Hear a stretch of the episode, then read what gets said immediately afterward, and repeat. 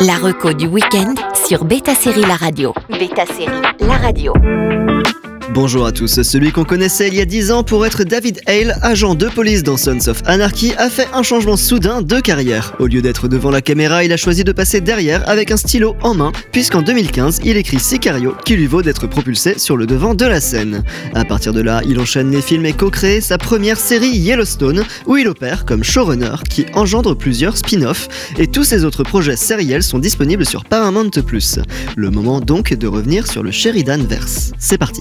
Avec 1883. La mini-série et premier spin-off de Yellowstone, préquel de son état, montrait comment les Dutton sont arrivés dans le Montana en fuyant la pauvreté pour chercher un meilleur avenir. Ce sont les arrière-grands-parents de John Dutton, plus exactement. Avec 1883, on n'est pas dans le sensationnel. Il n'y a pas encore de grands ranchs, les jeux de pouvoir pour conserver son patrimoine non plus. Ce sont les petites choses du quotidien et du voyage auquel est confrontée une famille unie. Leur voyage à travers les grandes plaines est d'une part magnifique, d'autre part dangereux. Et le danger ne provient pas forcément des humains, mais aussi de la nature, comment une caravane traverse-t-elle un courant d'eau très fort, par exemple. Les personnages sont remplis d'un rêve, celui d'obtenir une vie meilleure, et le message est étonnamment touchant. Les 10 épisodes sont disponibles sur la plateforme, et si aucune suite directe n'a été annoncée, un autre spin-off, intitulé 1883 The Base Reeves Story, est prévu sur la même période historique. You James Dutton? Yes, sir. Mind if we speak? Whatever you're selling, I ain't buying. My family's meeting me here tonight, and we're heading north. And we'll keep heading north till I find country's worth the journey. On enchaîne avec Mayor of Kingston. Ce deuxième titre est probablement le moins populaire du Sheridanverse, même si une saison 2 a été commandée qui devrait sortir dès janvier prochain, Mayor of Kingston n'a pas réussi à enjailler les foules.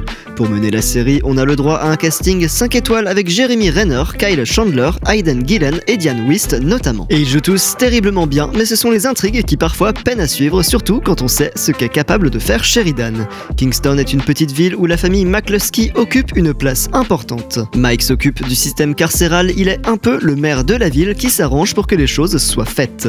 Puis son frère décède et il y a des histoires d'argent comme d'habitude et tout se complexifie. Mayor of Kingston suit un schéma de série criminelle un peu plus classique avec corruption et dilemmes moraux et offre de surcroît, comme toujours, un beau casting et un beau décor. Every member of my family fights this fight. Seven prisons in a 10 mile radius, 20,000 lost souls. Now it's up to me to keep the rats in the cage content, and the keepers from becoming rats themselves. I'm the mayor of Kingstown. Et on termine avec Tulsa King. Tulsa King, la dernière arrivée de Tyler Sheridan, a explosé tous les records d'abonnements pour Paramount+. Il faut dire qu'une série avec Sylvester Stallone, il n'y en a pas 36 000 puisque c'est la première et une série écrite par l'un des meilleurs showrunners du moment, encore moins. Les deux réunis, cela annonce une sacrée ambiance et un ton plutôt viril dans le sens traditionnel du terme. Dwight Manfredi, un caïd de la mafia new-yorkaise, vient de sortir d'une peine de 25 ans en prison. Il est en exil à Tulsa dans l'Oklahoma et il compte bien se refaire. En fait, rôle de Manfredi était fait pour Stallone et c'est pour ça que la série fonctionne aussi bien. Il est un peu à côté de la plaque, essaye de recréer un système qui n'existe plus et de rattraper le temps perdu. Ce n'est pas vraiment un concept original mais juste une série bien faite avec des moments d'humour inattendus et mine de rien, ça ne court pas les rues. Contrairement au titre précédent de la reco, on n'est pas non plus plongé dans les affres des coulisses de la politique, mais on suit juste un mafieux qui fait ce qu'il sait faire de mieux, appliquer son propre code d'honneur pour tenter d'être quelqu'un. Two grand a week. You drive for me now. What crew runs this neighborhood? No crew up in here, we're in the middle of nowhere. Découvrez ces trois séries sur Paramount+, que vous soyez fan de Tyler Sheridan ou pas. Bon week-end à tous sur Beta Série La Radio. La reco du week-end sur Beta Série La Radio.